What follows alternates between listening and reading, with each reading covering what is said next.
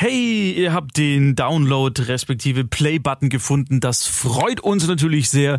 Hier ist eine weitere Ausgabe des Podcasts, allerdings nicht in der gewohnten Form, also sprich mit Saskia, Paule und mir, sondern mit Paule, mir und einem Stargast. Die Donau 3 FM Xenodome Flimmerkiste. Mit Markus Österle. Donau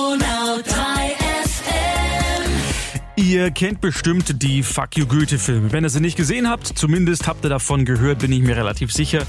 Vielleicht sagen euch auch noch, oder den Älteren unter euch, die Wichser-Filme was? Mit Oliver Kalkofe und Oliver Welke.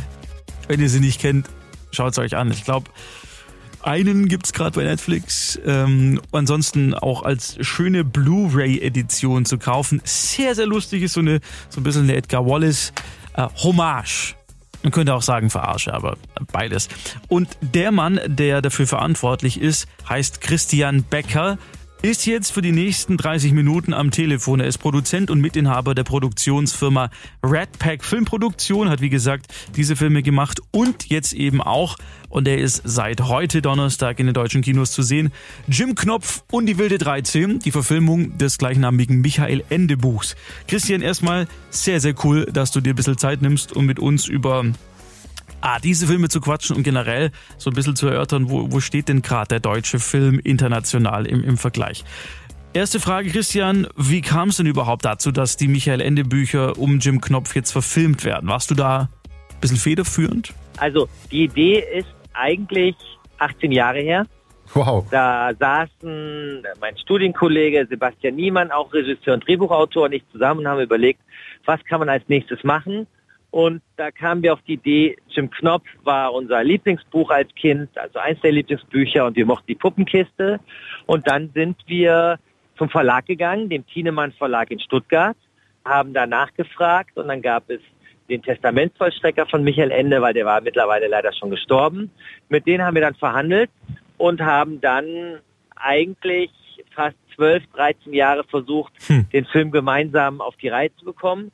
Und dann hat es endlich in 2016 geklappt. Wir hatten das Geld zusammen, wir hatten die große Besetzung und haben es dann gedreht, sodass er 2018 ins Kino kommt. Und jetzt der neue Jim Knopf, Jim Knopf und die wilde 13, hat nicht ganz so lange gedauert, nur zweieinhalb Jahre, aber der Film ist, und das kenne ich seit Gremlins oder Terminator nicht mehr, ist wirklich besser als der erste. Der erste war schon toll, aber diesmal ist es super.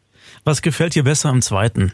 Der neue ist einfach unglaublich toll, wenn man es so steigern kann, weil er eine kompaktere Geschichte erzählt. Es ist noch mehr Spannung, noch mehr Abenteuer. Man kennt die Figuren, es gibt Piraten, es hat was von Indiana Jones mit einer großen hm. Schatzsuche. Es gibt eine Piratenschlacht, äh, ähnlich wie äh, Piraten der Karibik. Natürlich kann man sich mit solchen Filmen nicht messen, aber wir haben eine Menge Schauwerte mit Schiffen, mit Kanonen und sowas hat man selten oder eigentlich noch nie äh, in einem deutschsprachigen Film gesehen. Ich wollte auch gerade sagen, man kann sich schon damit messen. Also der Film hat echt äh, Hollywood-Blockbuster-Format, genauso wie Teil 1. Der hat mich auch schon total weggehauen. Und Markus und ich, wir haben uns auch zusammen am Sonntag in der Sonntags-Preview Teil 2 angeschaut, die für Corona-Zeiten auch sehr gut besucht war. Und da haben so viele Leute gelacht und mitgefiebert. Und äh, ich hatte auch Gänsehaut in dem Moment zum Beispiel, wenn Molly anfängt zu fliegen und so. Also das war der Oberhammer, Christian tatsächlich. Absolut. Es gibt, es gibt viele, viele Momente. Im Kino haben sie alle geweint, wenn äh, Emma und Molly sich wieder treffen, ja. wenn Molly zurückgelassen wird. Es gibt, und das ist das Tolle an diesem vielfältigen Werk von Michael Ende, es gibt so verschiedene Ebenen. Es ist lustig, es ist spannend, humorvoll, aber darunter noch äh, die Ebene der eigentlich der beiden Feinde, Herr Turtur und Nepomuk. Aber beide sind sie weder ein richtiger Scheiner, noch weder ein richtiger Riese, noch ein richtiger Drache. Mhm. Und eigentlich sind sie sich gleich, genau wie Feuer und Wasser mit dem Wasserwesen von Susula Pici. Also das macht einen großen Spaß und das das Tolle ist, das ist wirklich ein Kinofilm, der die Generation wieder zusammenbringen kann. Mhm. Die Großeltern kennt weil sie es den Eltern vorgelesen haben, äh, die Eltern kennen es von der Puppenkiste. Das hat man ja selten, dass wirklich jung und alt zusammen in so einen Film gehen können und auch alle was damit verbinden können. Das ist lustig, Christian. Ähm, wir haben den ersten Teil im, im Verein bei uns äh, bei so einem Ferienkino gezeigt und haben den, wir Erwachsenen, wir kannten den alle nicht. Wir haben den ersten nicht im Kino gesehen. Und dann gedacht so, ja, Jim Knopf kennt jeder, ist für alle auch suitable und haben den dann gezeigt, nicht wissend, wie die Reaktion der Kids sein wird. Ich habe dieselbe Reaktion nur beim Film Die Goonies auch ähnlich erlebt, nämlich dass dass die, die Kinder so involviert waren in diese Geschichte, die da erzählt wird. Und nicht nur, weil der einfach auch fantastisch gut aussieht, was die Effekte angeht, sondern weil der auch sehr, sehr schön erzählt ist auf eine kindliche Art, die die Kids anspricht, aber nicht, dass man als Erwachsener sich dumm verkauft vorkommt. Das ist für mich oft das große Problem bei Kinderfilmen, dass Absolut. ich mir als Erwachsener denke so, ja, okay, super, jetzt komm bitte zum Ende, ich will nach Hause. Aber es war jetzt bei den zwei äh, Lukas-Filmen tatsächlich so, dass ich gedacht habe, nee, ich will da auch als Erwachsener in dieser Welt, die ich auch aus Kindheitstagen noch so ein bisschen kenne, will ich tatsächlich bleiben. Und ich glaube auch, dass das ein bisschen so das Geheimnis ist, weshalb die beiden Filme so, so gut ankommen. Ja, das freut mich. Das ist uns auch wichtig, dass man sowohl die Kinder ernst nimmt bei Kinderfilmen als auch bei Familienfilmen die Eltern. Das ist wirklich Family Entertainment. Wir haben natürlich lange diskutiert, bringt man den Film jetzt oder bringt man ihn nächstes Jahr? Hm. Aber man muss jetzt ins Kino gehen. Die, den Kinos geht so schlecht und die haben es so schwer, weil im Moment natürlich durch die Corona-Krise vorher keiner ins Kino gegangen ist. Jetzt sind die Kinos sicher, die haben tolle Sicherheitskonzepte und es ist wahnsinnig angenehm, auch durch die ganzen Abstandsgeschichten, mhm. wenn man in so einem 500, 700 Personensaal sitzt und man hat links und rechts einen Platz frei. Man kann die Jacke hinlegen, die Leute sind nicht so nah, es sind Abstände nach vorne und hinten und das ist ein ganz neues Kinoerlebnis, aber nach wie vor, auch wenn äh, statt 700 Personen nur 200, 300 drin sind oder sogar weniger wegen der Sicherheitsbeschränkung. Es macht immer noch wahnsinnig viel Spaß. Mhm so einen Film auf der großen Leinwand zu sehen und mit ganz vielen Leuten gemeinsam zu lachen. Christian, äh, waren von Anfang an alle begeistert von dem Projekt oder gab es auch welche, die vielleicht so ein bisschen die Nase gerümpft haben, weil sie dachten, ach, die Bücher 2020, das interessiert die Kids heute doch eh nicht mehr? Also das Tolle war, dass dieses Buch eigentlich in Deutschland und im deutschsprachigen Gebiet nie von jemand in Frage gestellt wurde. Alle lieben dieses Buch. Es gab mal eine Umfrage, die äh, Pro7 Sat1 zu uns gemacht hatte im Laufe der Entwicklung, wo rauskam, dass wirklich 92 Prozent der Deutschen kennen den Namen Jim Knopf hm. und wissen, was Jim Knopf ist. Es ist also ähnlich wie bei Benjamin Blümchen, ein absolut geläufiger Charakter.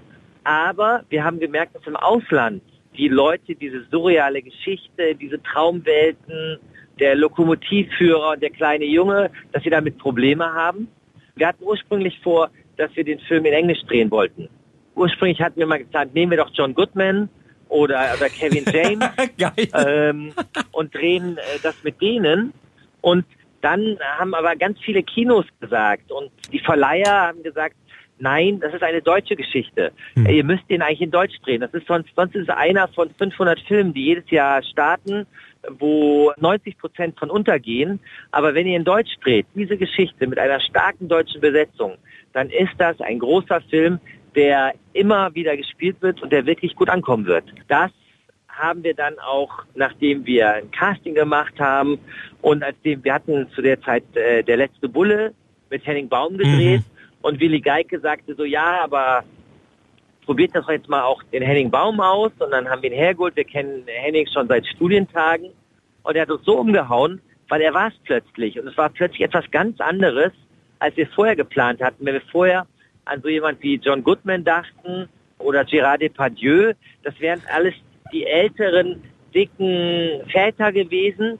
Aber jetzt hatten wir nicht den väterlichen Freund, sondern jetzt hatten wir plötzlich den großen Bruder. Mhm. Und dieses Team, Jim und Lukas, also Henning und Solomon, ist plötzlich eine Beziehung, wo man das Gefühl hat, ja, der, der Regisseur Philipp Stölzel nannte es mal so, wenn ich mir das angucke, mein Sohn, Bruder oder Ersatzvater hätte ich auch gerne gehabt. Sehr und schön. das ist äh, eine Kombination, die da plötzlich lebendig wurde, die es dann nochmal in eine, eine Richtung gebracht hat, die, glaube ich, auch Michael Ende gefallen hätte. Aber ich glaube, euer, euer Jim-Darsteller, der ist Engländer, oder? Oder Südafrikaner. Ich glaube, hat er nicht auf Englisch gesprochen? Richtig. Oder? Wir, wir ja. haben in ganz Deutschland gesucht und haben die, die Reise, die Casting dann aufgeweitet auf Europa, weil es natürlich einfach von unserer Sozialisation, wenn man das mal sieht, äh, wenn man ans Flughafen kommt nach Amsterdam oder nach London, der Bevölkerungsanteil äh, an schwarzen Mitbürgern ist einfach mhm. viel größer mhm. als bei uns. dafür haben die nicht so viele griechische und türkische und italienische Mitbürger und, und Freunde. Es ist halt unterschiedlich. Wir haben also einfach kein afroamerikanisches Kind gefunden in Deutschland, wollten dann nicht gleich nach Amerika gehen, sondern wollten in Europa halten und haben dann natürlich in Holland, in Frankreich und in England gesucht und haben dort Solomon gefunden. Der kommt aus dem Musical-Bereich. Ah ja. Mhm. Der hat ganz lange König der Löwen gespielt und beim Casting, als der Regisseur Dennis Gansel den gesehen hat, hat er ihn gesehen und sagte so, das ist mein äh, Jim.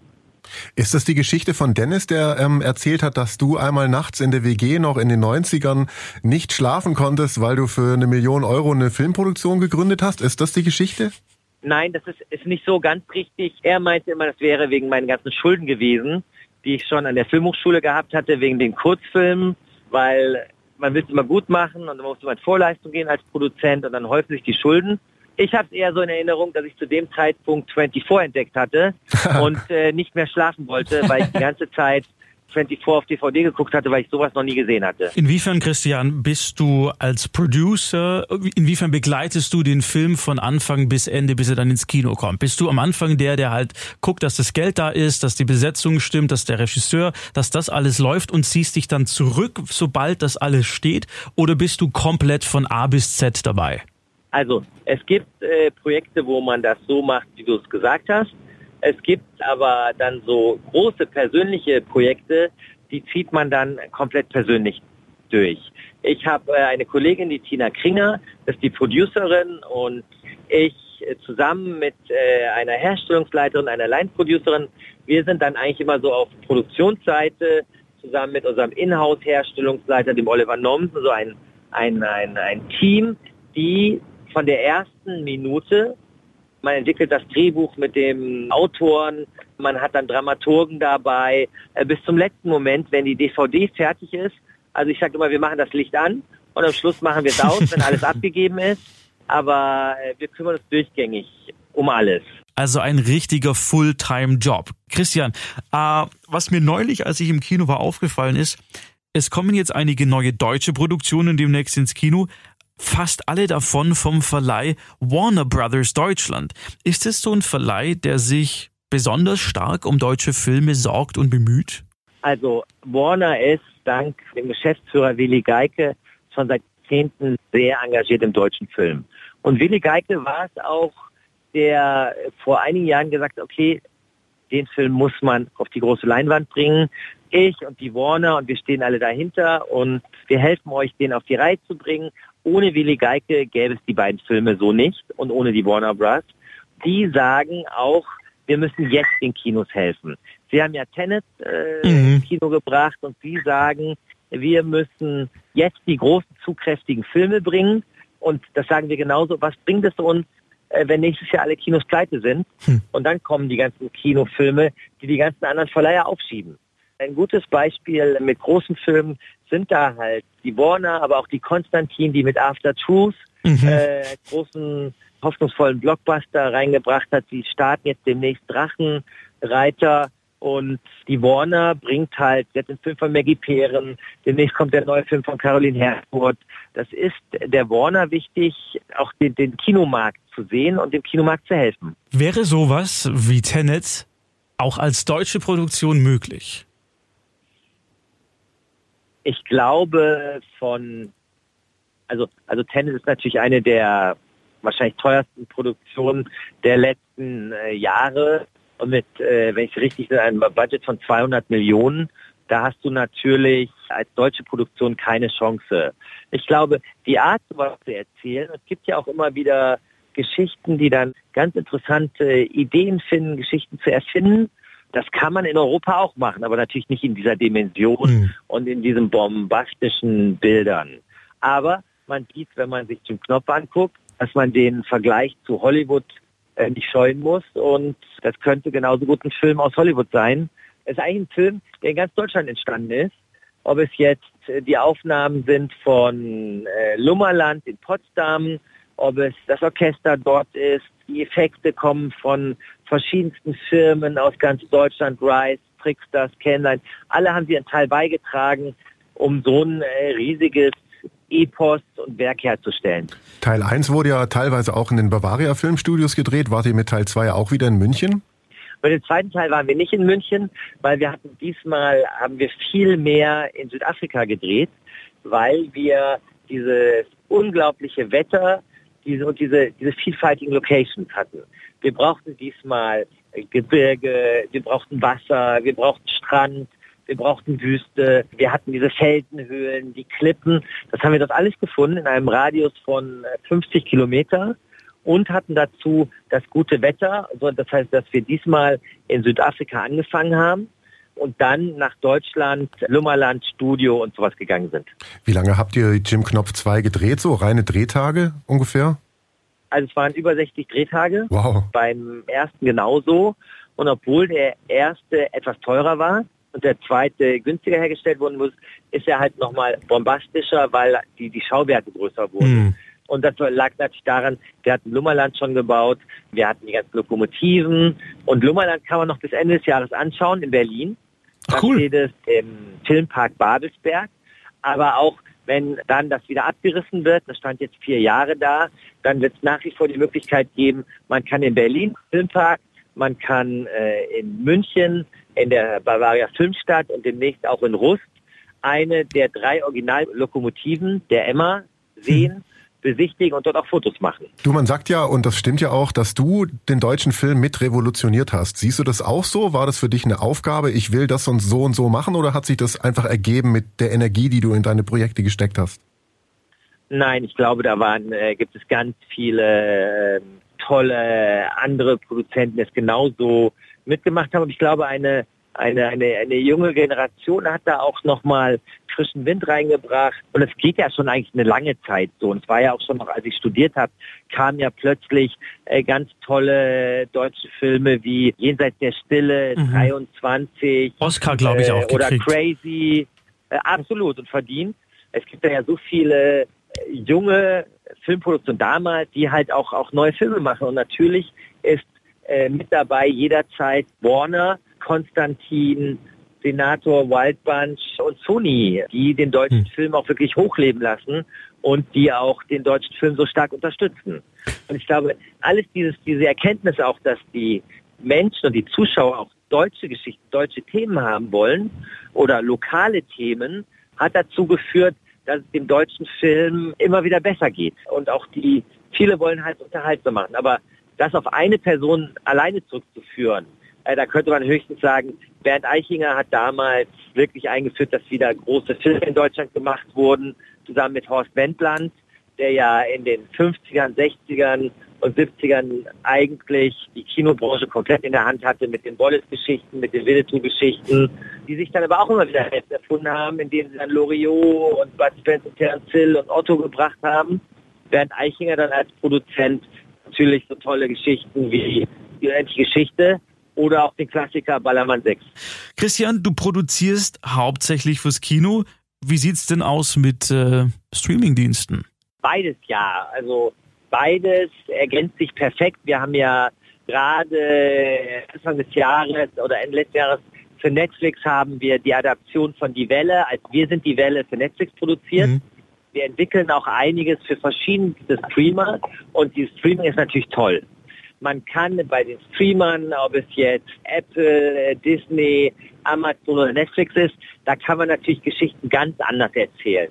Wenn äh, man den, der Zuschauer die Möglichkeit hat, Geschichten am Stück zu gucken, wenn man die Möglichkeit hat, mehrere Folgen hintereinander wegzuwünschen, das, das macht natürlich Spaß und der, der Regisseur, die Autoren, äh, man kann anders erzählen. Das ist, glaube ich, in der Kombination kann das richtig gut funktionieren. Es gibt Geschichten, die gehören einfach ins Kino. Da gehört ein Bond-Film zu äh, sowas wie Die Herr der Ringe, Harry Potter mhm. oder auch zum Knopf. Und dann gibt es große Geschichten, die kann man halt erst richtig gut in der Länge erzählen. Und da äh, kommen die Streamer natürlich irre gut rein. Und wir hatten es früher genauso. Es ist ja gar nicht ein neuer Markt.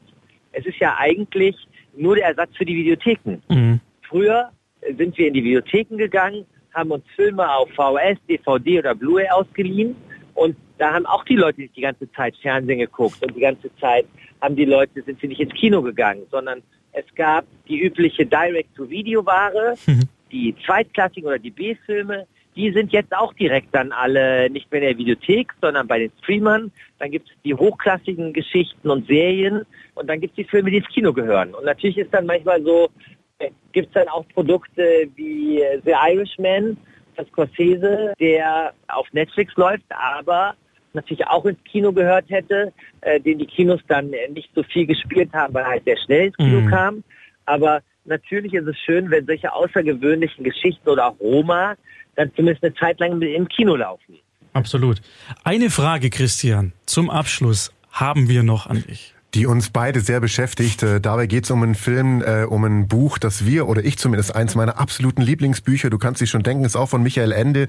Was ist mit der unendlichen Geschichte? Wird die neu und ähm, buchgerecht vielleicht als Dreiteiler oder so fürs Kino? Bist du da irgendwie dran? Wenn ja, darfst du da überhaupt was drüber sagen? Also ich glaube, das ist so ein Klassiker und äh, natürlich gibt es da die Erbenvertreter und Testamentsvollstrecker und so und eigentlich die ganze Welt ist dran äh, und jeder möchte es machen. Es gibt von dem Nachlass Michael Ende vorher Pläne, ein paar andere Filme nochmal rauszubringen. Sehr viele wollen es machen, natürlich wäre das mein größter Traum, auch die Geschichte zu machen. Aber ich glaube, das dauert alles noch, bis man da so weit ist. Und vorher kommen sicherlich schon zeitnah in den nächsten Jahren erstmal Filme wie Der Wunschpunsch oder Momo mhm. oder auch sein letztes Buch Rodrigo Raubein ins Kino. Und dann muss man gucken, wer hoffentlich die Chance und Möglichkeit bekommt, äh, eine Geschichte zu machen. Aber das ist natürlich auch schon seit Jahrzehnten ein Traum. Hm. man kann gar nicht darüber aufhören, darüber zu reden. ja, stimmt. Ähm, was steht denn sonst noch an, so abschließend, was so ausblickmäßig, was für Kinofilme kommen in Zukunft noch von dir? Wo bist du gerade dran? Also, wir sind in der Postproduktion jetzt von dem neuen Katja von Garnier-Film. Die bringt mit Fly zusammen mit den Flying Steps den ersten urbanen Tanzfilm. Ach geil. So eine Mischung aus Step Up, Step Up Dancing to the Streets. Das Ganze aber modern in einer deutschen Berliner Liebesgeschichte erzählt. Haben wir mit den äh, Flying Steps äh, gedreht und der kommt nächstes Jahr. Genauso kommt nächstes Jahr, auch wenn 13 Jahre dazwischen lagen, der neue Huibu. Ach, was Huibu, cool. Schloss mit der Originalbesetzung, König Julius, gespielt von Christoph Maria Herbst, Charles Federica Vanian und natürlich wird Huibu wieder gespielt und gesprochen von Michael Bulli Herbig. Die Technik ist weiter, es ist noch lustiger, noch aufwendiger und das, glaube ich, ist wieder ein großer Spaß für die ganze Familie. Und ich äh, habe jetzt selber Kinder, vier und sieben, und da ist es ganz schön zu sehen, wie die selber diesen Huibu so lieben. Cool, die ja. ganze Zeit da mitgehen. Alle freuen sich auf den neuen Huibu und ich glaube, das kann auch eine richtig tolle Sache werden, auch bei der Warner wieder. Mhm. Und was äh, auch ganz toll ist, Peter Torwart hat für Netflix einen riesengroßen Vampir-Flugzeugfilm gemacht, den wir seit 13 Jahren machen wollten. Den gibt es dann äh, nächstes Jahr auf Netflix. Das ist auch eine unglaublich tolle Geschichte, die wir jetzt gerade beendet haben und da kann man sich drauf freuen. Transatlantik 473, Blood Red Sky das wird eine ganz tolle Geschichte. Sehr geil. Ich finde es so großartig, dass endlich mal auch äh, aus Deutschland so schöne Genrefilme kommen können, die mit einem guten Budget dann auch entsprechend gut aussehen und sich nicht verstecken müssen und nicht direkt irgendwie, wie du vorhin schon gesagt hast, auf Blu-ray oder auf DVD erscheinen, sondern einem breiten Publikum zugänglich gemacht werden können. So wie jetzt Jim Knopf, den müsst ihr alle im Kino anschauen, er ist wunderschön. Und wer Teil 1 noch nicht gesehen hat, läuft gerade auch auf Netflix. Genau. Christian, genau. vielen Dank fürs Interview. Vielen Dank für das nette Gespräch.